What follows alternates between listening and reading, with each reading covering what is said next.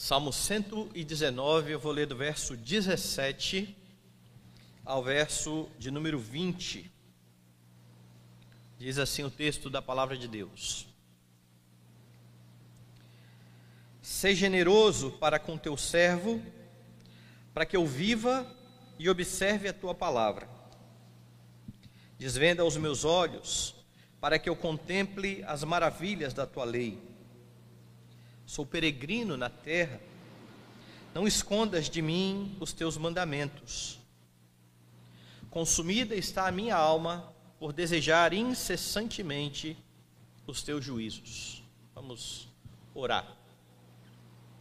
Amado Senhor e Salvador, bendito seja o teu nome, pela manhã do dia do Senhor, em que o Senhor nos proporciona o privilégio de estarmos congregados a fim de ouvir, ó Deus, a tua voz fim de adorar o teu nome, a fim de exaltar a majestade do nosso redentor bendito, que nos tirou do lamaçal do pecado e nos trouxe, ó Deus Santo, para o reino do Senhor.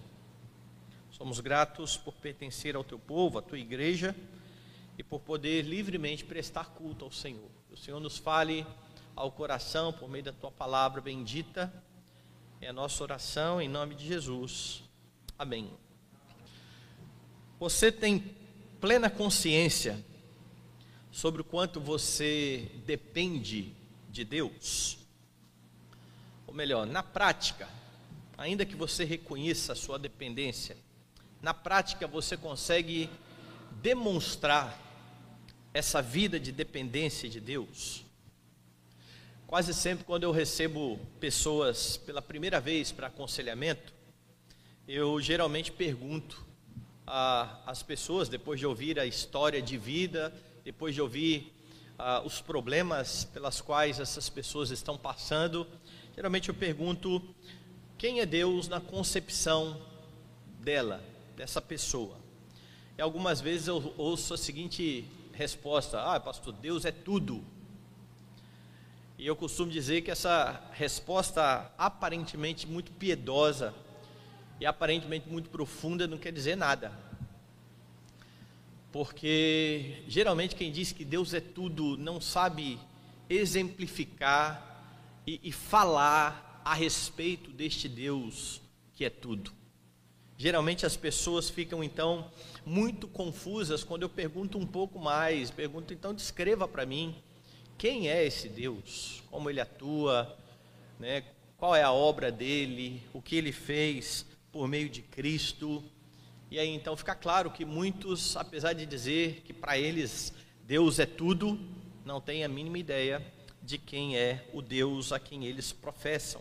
E por causa da falta de conhecimento de Deus, as pessoas acabam tentando viver de forma independente no seu dia a dia.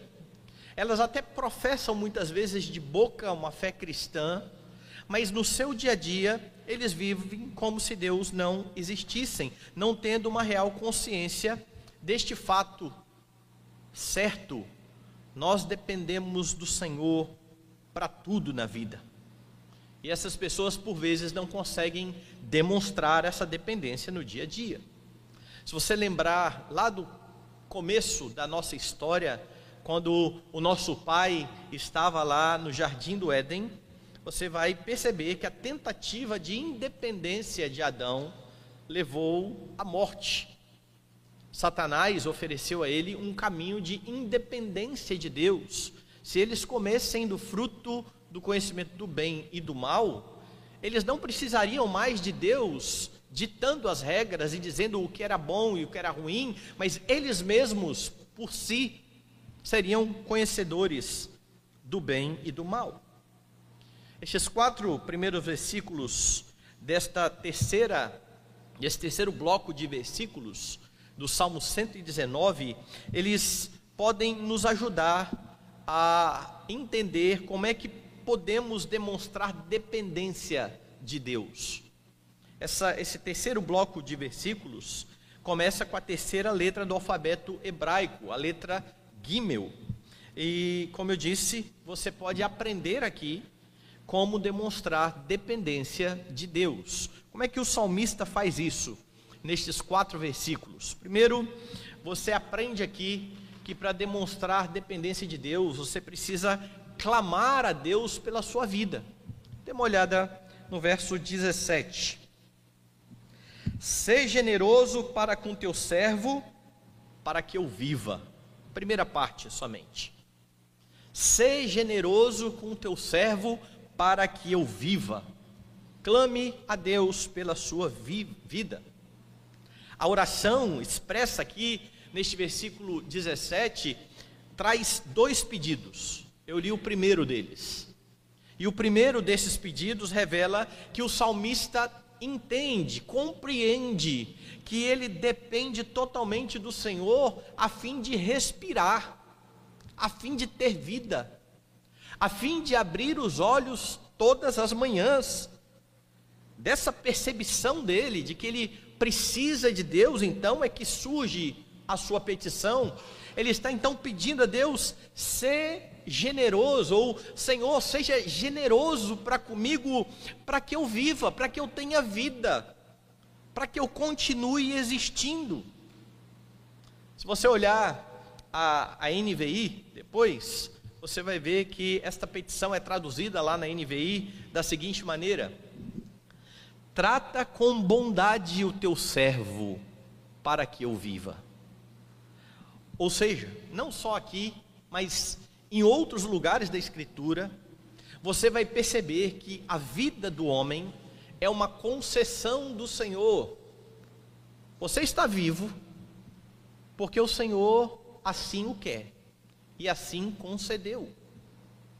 Isso é fruto da bondade do Senhor, bondade esta que está sendo mais uma vez pedida aqui, clamada aqui Trate com bondade o teu servo para que eu viva. É por isso então que Jeremias afirmou que as misericórdias do Senhor são a causa de não sermos consumidos. Por que, que Jeremias diz isso? Porque Jeremias tem como pano de fundo aquilo que o homem merece pelo seu estado de pecado e miséria. O homem não merece viver. Quando Deus falou a Adão lá no jardim, Deus foi bem claro: no dia em que você comer do fruto, você certamente vai morrer. E nós sabemos que o homem morreu fisicamente, levou bastante tempo para isso, mas ele morreu. A morte física é uma consequência do pecado. O homem morreu espiritualmente, ele não se relaciona mais com Deus, ele está afastado do Senhor, e se ele não se arrepender dos seus pecados, ele morrerá eternamente. Daí então Jeremias, diante do cativeiro e da visão do cativeiro, lembrar: olha, eu preciso trazer à memória o que pode dar esperança, são as misericórdias do Senhor, a causa de não sermos consumidos. Eles estão sofrendo no cativeiro, mas eles merecem é a morte, e eles só não morrem porque o Senhor Deus é misericordioso. O salmista está vendo por outra perspectiva. Ele está chamando esta misericórdia de bondade. É por isso que ele clama: seja bondoso para que eu viva. Se você lembrar de Tiago no Novo Testamento, Tiago chega então a repreender a arrogância dos homens que começam a fazer os seus planos na vida desconsiderando a Deus e desconsiderando o fato de que se o Senhor não quiser, eles sequer terão vida. É por isso que lá no capítulo 4, verso 15, Tiago diz assim: em vez disso, ou em vez de planejar sem considerar o Senhor, em vez dos seus planos arrogantes, devias dizer: se o Senhor quiser, não só viveremos, mas também faremos isto e aquilo, ou seja, Tiago está alertando os crentes, dizendo: olha, ao planejar, lembre-se, você só executará alguma coisa se o Senhor continuar dando a você o sopro da vida. A petição inicial, então, do salmista é exatamente pela sua vida. E você precisa lembrar diariamente disso. o dom da vida vem do Senhor. É essa a sua percepção? Quando você acorda todas as manhãs para um novo dia, seja um dia tranquilo, seja um dia sem muitos compromissos, sem muitos problemas, seja um dia em meio a aflições, em meio a provações, é um novo dia concedido pela bênção do Senhor. Você tem essa percepção? Ou melhor, você tem vivido de acordo com essa percepção, porque esta é a verdade límpida das Escrituras. Você está vivo porque o Senhor quer que você permaneça vivo. Você tem vivido de acordo com, com, essa, com esse entendimento? Porque, infelizmente, meus irmãos, muitos crentes, apesar de declararem de boca que eles sabem disso, que eles creem nessa verdade, que eles entendem que é o Senhor que os mantém vivos, na prática, eles vivem longe dessa verdade. Eles vivem esquecendo de que o Senhor está concedendo a eles mais um dia na sua vida. E não é difícil você perceber isso nos tempos em que nós estamos vivendo.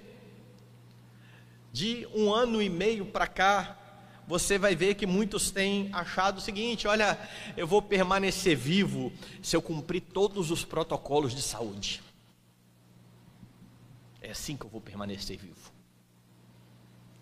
Olha, eu vou, eu vou permanecer vivo se eu tomar a vacina. E é interessante, parece que a vacina só funciona se o pessoal postar foto. Pessoal vai lá e posta foto. Vacinei, pronto, a salvação eu vou estar vivo se eu tomar a vacina? Ou ainda, antes da pandemia, você já via isso? Olha, eu me exercito todo dia para ter vida, para ter saúde. E essas pessoas se esquecem que, ainda que os cristãos precisem viver de forma responsável, precisem olhar os protocolos de saúde sanitários, precisam tomar as vacinas, precisam cuidar da sua saúde, precisem se exercitar. Não é isso que garante a vida. Esse é um meio, muitas vezes, que Deus usa para que permaneçamos vivos. Mas, em última instância, a vida é dom de Deus. Porque pode ser que você tome a vacina e morra. Pode ser que você se exercite todos os dias da sua vida e de uma hora para outra morra, como diz alguns, de forma prematura. Pode ser que você se alimente de forma muito saudável e daqui a pouco expire aí o seu último ar. Meus irmãos, é o Senhor que concede a vida. Nós não podemos tirar isso do Senhor e colocar a esperança de permanecer vivos em qualquer coisa que seja, é claro que isso não significa que você deve viver de forma desregrada, descuidada. Não tem nada a ver uma coisa com outra. Porque há uns que colocam toda a esperança da vida aqui, fora do Senhor. Se eu fizer estas coisas, eu vou ficar vivo. Outros dizem: ah, não, Deus vai me levar a hora que Ele quiser mesmo, então não vou fazer nada. É pecado do mesmo jeito. Se é pecado tirar do Senhor a esperança de permanecer vivo, é pecado também viver de forma desregrada, porque a Escritura ordena que nós nos cuidemos. O que nós precisamos ter bem fixo em mente: a vida é concessão do Senhor, ela vem do Senhor. Agora, o mais importante, você roga a Deus por sua vida, para que você viva para a glória dele, com a vida que ele te deu. Se você olhar, por exemplo, o texto de Romanos, capítulo 14, você vai ter algo interessante lá. Romanos capítulo 14, veja o que vai dizer aqui o apóstolo Paulo nos versos 7 e 8. Porque nenhum de nós vive para si mesmo, nem morre para si. Porque se vivemos, para o Senhor vivemos. Se morremos, para o Senhor morremos. Quer pois vivamos ou morramos, somos do Senhor. É essa a perspectiva que você precisa ter, então, com a vida que Deus tem concedido a você. E pensando nisso, observe uma segunda maneira sobre como você demonstra sua dependência de Deus. A primeira, você clama a Deus pela sua vida. É Ele que faz com que você permaneça vivo. É Ele que faz com que você respire todos os dias. Mas a segunda está no verso 18. Rogue ao Senhor que o instrua. Diz assim o verso 18: Desvenda os meus olhos, para que eu contemple as maravilhas da tua lei. Você precisa viver de forma que honra a Deus, que honre a Deus. E você precisa viver de uma maneira que você de, saiba e demonstre que você depende dele para aprender os mandamentos. É por isso que a petição do verso 18 está aqui e ela deixa isso bem claro. Senhor, desvenda os meus olhos, abra os meus olhos, para que eu possa contemplar a sua lei, a ideia então aqui é que somente o Senhor pode fazer isso. Somente o Senhor pode abrir os olhos do homem a fim de que ele veja a beleza que há nos mandamentos do Senhor. Porque lembra de novo de Adão. Quando Adão pecou, ele se tornou como qualquer outro idólatra, cego. É assim que é o idólatra. Salmo 115 deixa isso claro quando ele descreve os ídolos. Os ídolos têm boca e não falam, têm olhos e não veem, e lá embaixo ele descreve a maldição para o idólatra. Tornem-se semelhantes a eles, aos ídolos, todos os que o fazem e todos os que neles confiam. Quem confia nos ídolos está cego. E foi nessa cegueira que Adão lançou toda a humanidade. É por isso que, se o Senhor não abrir os olhos do homem para que ele contemple as maravilhas da lei, a palavra de Deus vai ser loucura. Ele não conseguirá perceber a beleza que há na lei do Senhor, porque a cegueira espiritual é característica de todos aqueles que descendem de Adão. O salmista aqui tem plena consciência de que não há outra forma de contemplar as maravilhas da lei, senão por ter os olhos abertos pelo Senhor. Daí a petição: desvenda os meus olhos. Não é sem razão, meus irmãos, que uma das profecias de Isaías com respeito ao Messias é de que o Messias abriria os olhos aos cegos. Dê uma olhada aí em Isaías, no capítulo 42. E lá no capítulo 42, versos 6 e 7, você vai ler assim: Eu, o Senhor, te chamei em justiça, tomar-te-ei pela mão e te guardarei, e te farei mediador da aliança com o povo e luz para os gentios. Então aqui é o Senhor falando para o seu Messias, para o seu ungido. Você será o mediador da aliança, você será luz para os gentios. Verso 7: Para abrires os olhos aos cegos, para tirares da prisão o cativo e do cárcere os que jazem em trevas. Se você for lá em Lucas, no capítulo de número 4, nós já lemos esse texto durante a liturgia, mas eu quero voltar nele. Você vai ter assim, a partir do verso 16: Indo para Nazaré, onde fora criado, entrou num sábado na sinagoga, segundo o seu costume, levantou-se para ler. Então lhe deram o livro do profeta Isaías. E abrindo o livro, achou o lugar onde estava escrito: O Espírito do Senhor está sobre mim, pelo que me ungiu para evangelizar os pobres, enviou-me para proclamar libertação aos cativos e restauração da vista aos cegos, para pôr em liberdade os oprimidos e apregoar o ano aceitável do Senhor. Tendo fechado o livro, devolveu-o ao assistente, sentou-se e todos na sinagoga tinham os olhos fitos nele. Então Jesus, passou Jesus a dizer-lhes: Hoje se cumpriu a escritura que acabais de ouvir.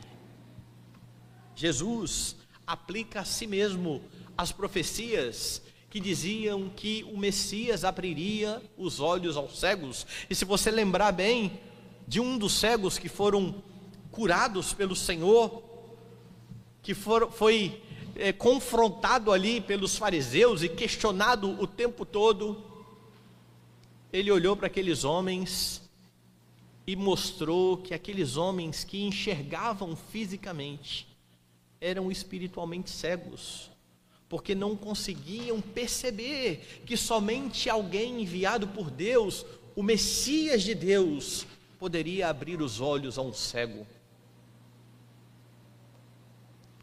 Jesus é este que abre as, a vista, que dá vista aos cegos. Se Jesus não abrir os seus olhos, você não conseguirá contemplá-lo por meio da sua própria lei. E isso torna importante outra petição que há aí no verso 19, na parte B, quando ele pede: Não escondas de mim os mandamentos. Veja que interessante o que você tem aqui.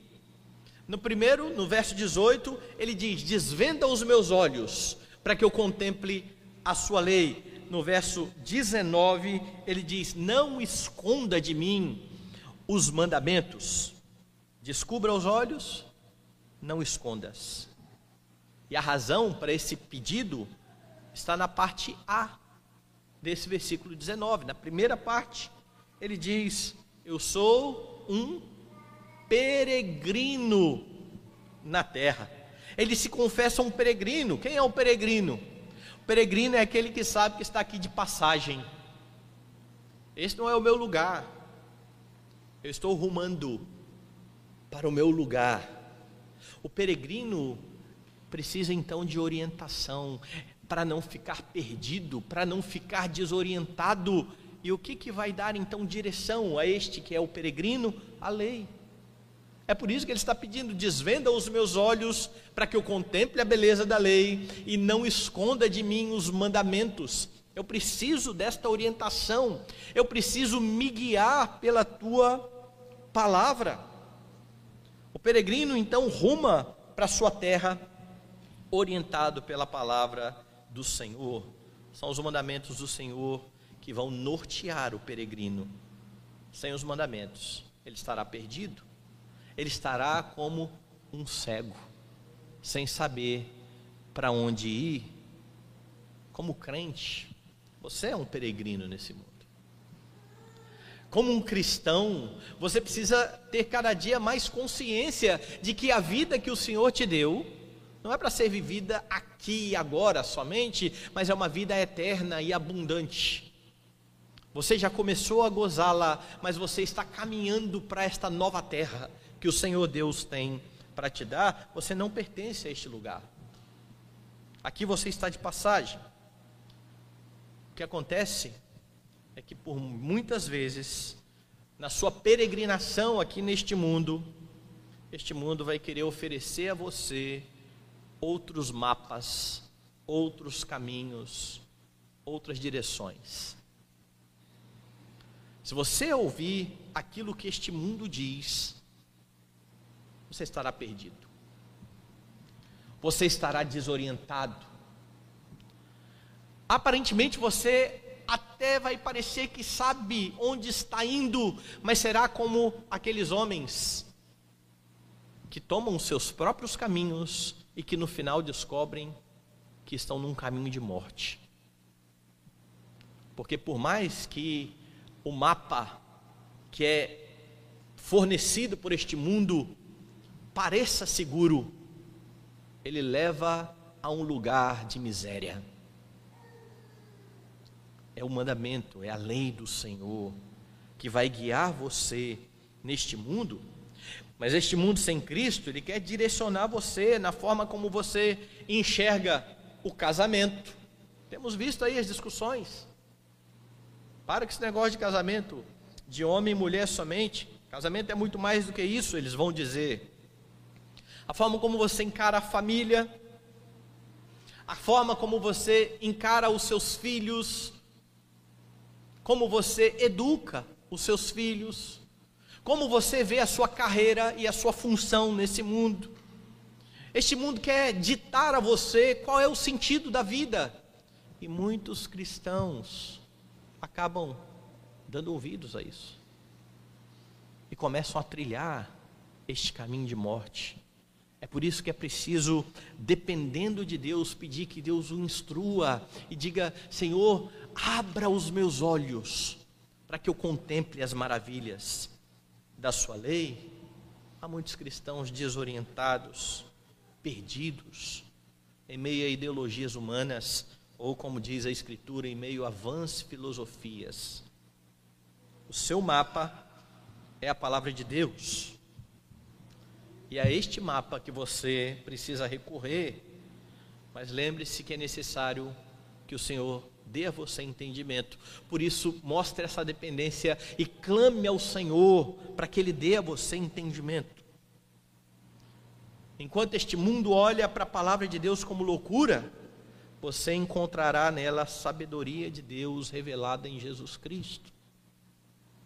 E ainda que este mundo olhe para você e diga que caminho tolo você está trilhando, no final estará constatado que este caminho te leva à salvação, enquanto outros caminhos aparentemente melhores, mais agradáveis, mais divertidos, onde você pode usufruir um pouco mais da sua vida, te leva à morte. Olhe para a palavra e peça ao Senhor que instrua o seu coração. Como é que você demonstra dependência de Deus? O salmista diz, por último, peça a Deus que o capacite a guardar os mandamentos. Veja, primeiro ele roga a Deus que instrua o seu coração, agora ele pede que Deus o capacite a guardar os mandamentos.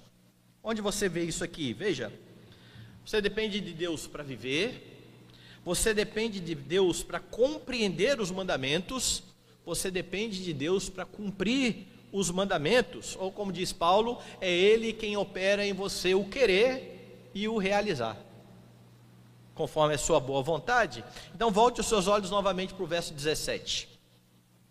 Eu disse que ali há duas petições. A primeira, nós já vimos: seja generoso para que o teu servo, para que eu viva. Mas ele continua. A segunda petição é: e observe a tua palavra.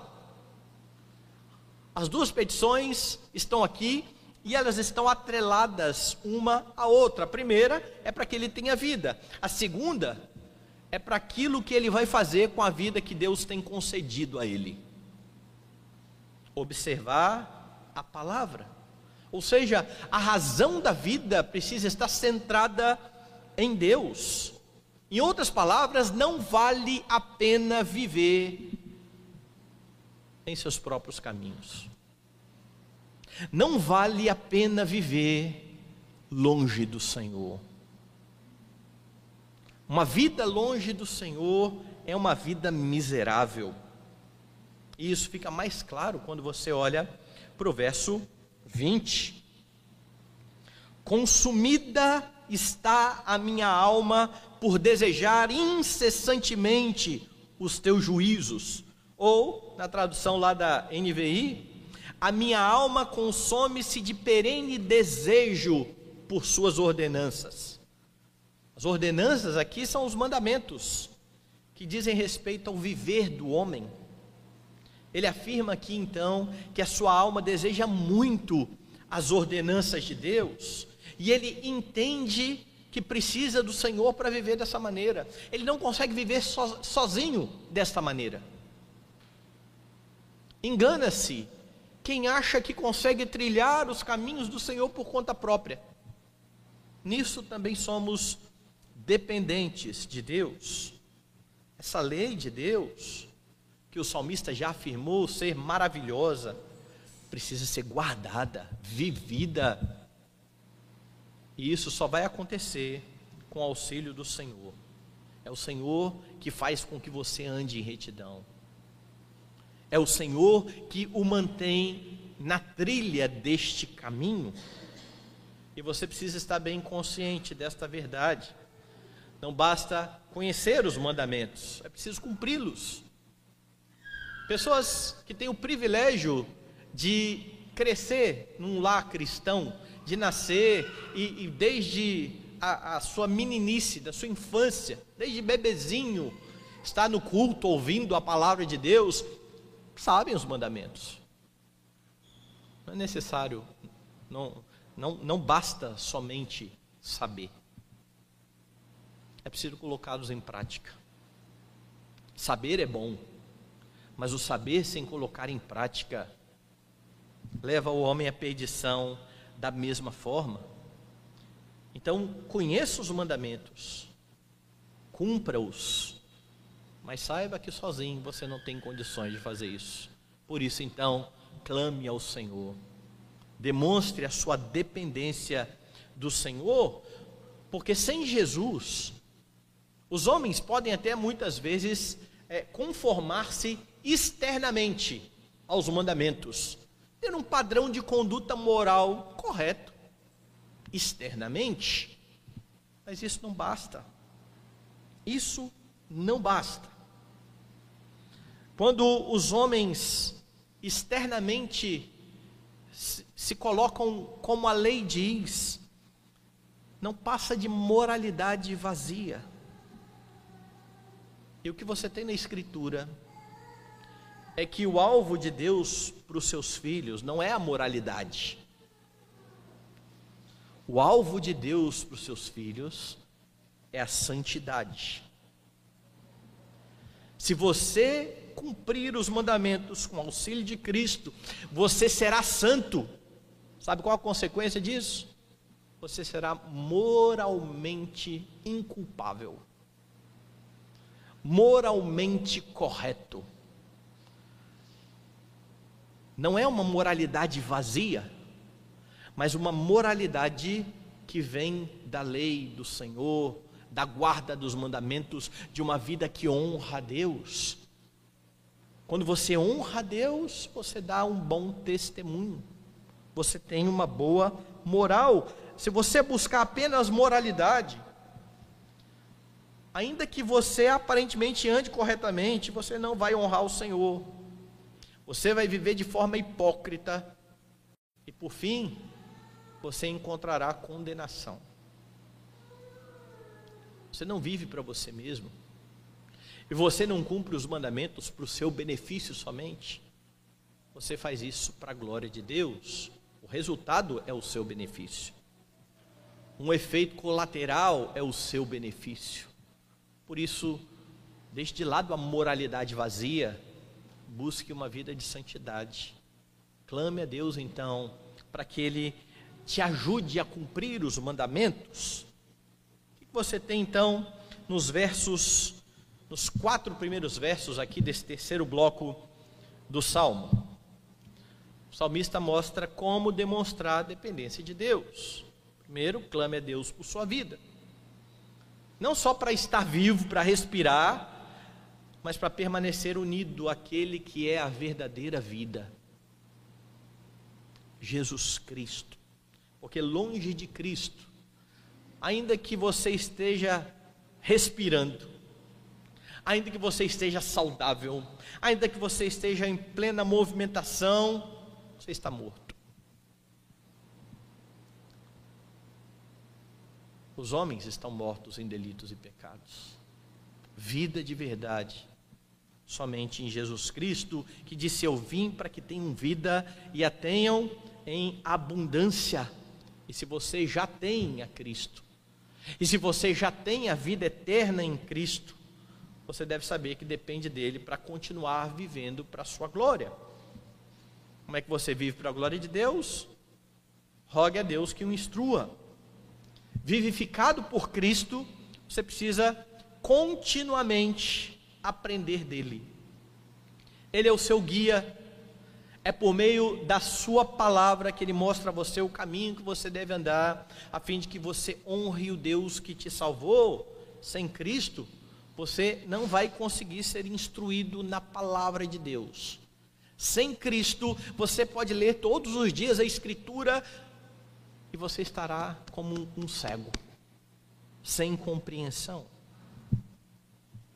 Você demonstra a dependência de Deus, pedindo a Ele que o capacite a guardar os mandamentos. Por isso, não se contente em ser um mero conhecedor da Escritura, porque, conforme o que ensinou Jesus, quem ouve as palavras e não pratica é como um tolo, um insensato, um homem que constrói a sua casa sobre areia, que diante das tempestades vem a sua casa ruir. Diante das calamidades da vida, não conseguem se sustentar, não tem fundamento. Pratique a palavra de Deus e unido a Jesus e na dependência dele, você pode fazer isso. Você pode guardar os mandamentos honrando aquele que viveu perfeitamente os mandamentos, que morreu em lugar do seu povo, que cravou na cruz do Calvário a sua culpa, a fim de que os seus olhos pudessem ser abertos, para que você pudesse contemplar as maravilhas da lei do Senhor. Se você consegue olhar para a Escritura e contemplar toda a beleza da lei do Senhor, foi porque um dia o único que já enxergou perfeitamente se fez como um cego, como um pecador, para morrer no lugar de pecadores, para que estes pecadores pudessem ver a luz. Se você já viu a luz, continue rogando ao Senhor que revele para você a sua palavra, palavra essa que aponta para o nosso maravilhoso redentor, e assim você viverá cada um dos seus dias verdadeiramente mostrando que você sabe e que você depende do Senhor Deus.